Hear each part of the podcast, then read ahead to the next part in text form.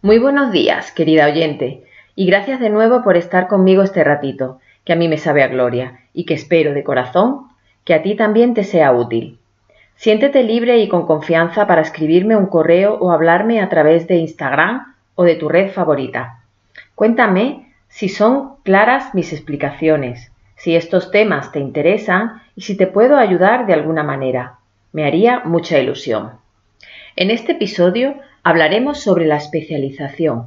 Para mí, una herramienta maravillosa para tener una clientela feliz y un negocio turístico rentable, porque aunque nos mueve la pasión y la vocación, sí, este sector es así y yo no lo concibo de otra manera. Eres propietaria de un alojamiento turístico, de una empresa y como tal debe ser rentable. Los números, nos gusten o no, están ahí y deben ser positivos y deben aumentar con el tiempo. Pero de finanzas, de ingresos y de gastos hablaremos en otro momento. Hoy toca hablar de especialización y por tanto ponemos todo nuestro foco en si queremos especializarnos o no. La decisión final será tuya y solo tuya, y no quiero decir que si te especializa vas a tener un éxito garantizado, ni mucho menos, querida amiga. No tengo una varita mágica. Yo te diré las ventajas y oportunidades que te puede traer especializarte, pero no te digo que vaya a ser ni fácil ni rápido. Si no escuchaste mi episodio anterior, te recomiendo que cuando termines de oír este, lo escuches también, muy atentamente, pues hablamos de la clientela ideal y está muy relacionado con la especialización. Especializarte te distingue del resto de tu competencia, pero te exige que seas el mejor en ese campo. Especializarte hará que te busquen por aquello en lo que brillas, pero debes brillar siempre. Si te especializas en una tipología de cliente, deberás conocerla mejor que a ti misma. Deberás estar siempre analizando cómo mejorar, cómo sorprenderla, cómo enamorarla, ya que esa especialización será tu mejor aliada para crecer, para que te recomienden y para posicionarte en el sector. Te voy a poner un ejemplo. Si un cliente busca casa rural en Madrid, miles de resultados. Casa rural con spa en la Sierra de Madrid, muchísimos menos resultados. Pero, Elga, eh, ¿necesito un spa, eh, un gimnasio, una piscina o una instalación específica para especializarme? Para nada, my friend. Casa rural para familias en la Sierra de Madrid. Casa rural que admita mascotas en la Sierra de Madrid. Casa Rural Romántica en la Sierra de Madrid. ¿Entiendes el concepto de especialización que te quiero explicar? Si en algo eres único, si tienes un servicio exclusivo, un producto diferente o un valor añadido singular, hazlo brillar. ¿Cómo, Elga? ¿Cómo destaco mi gran valor añadido?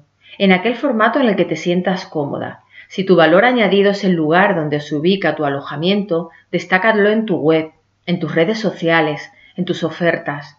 Si tu valor añadido va dirigido a una clientela determinada, como por ejemplo pueden ser las familias, haz ofertas, paquetes o experiencias para ese segmento de mercado. Y luego te recomiendo que te permitas experimentar y que practiques el ensayo-error, pero con cabeza, de manera consciente.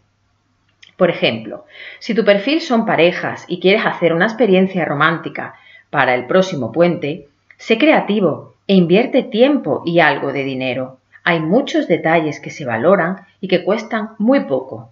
Una salida tardía, late checkout, el domingo, un detalle de bienvenida a la llegada, una botella de vino, de cava, bombones, con una tarjeta personalizada. Si tu perfil son familias con niños, házelo fácil. Tener un detalle con los niños, dejar unos folletos con información de actividades para hacer con ellos. Hay un sinfín de detalles con muy bajo coste que se valoran mucho. Si todo esto ya lo haces y te funciona, lo primero, felicidades. Lo estás haciendo muy bien y ahora debes pensar en cómo hacer más rentable esa especialización. Si tu clientela son las familias o las parejas, haz colaboraciones con empresas complementarias, ofrece experiencias inolvidables un ramo de flores, un masaje, una cena, un spa, etc. Tu clientela estará dispuesta a pagar más si el servicio es de calidad y lo merece. Tú no, tú no te lo perdona, ¿tú no te lo gastarías en tu pareja?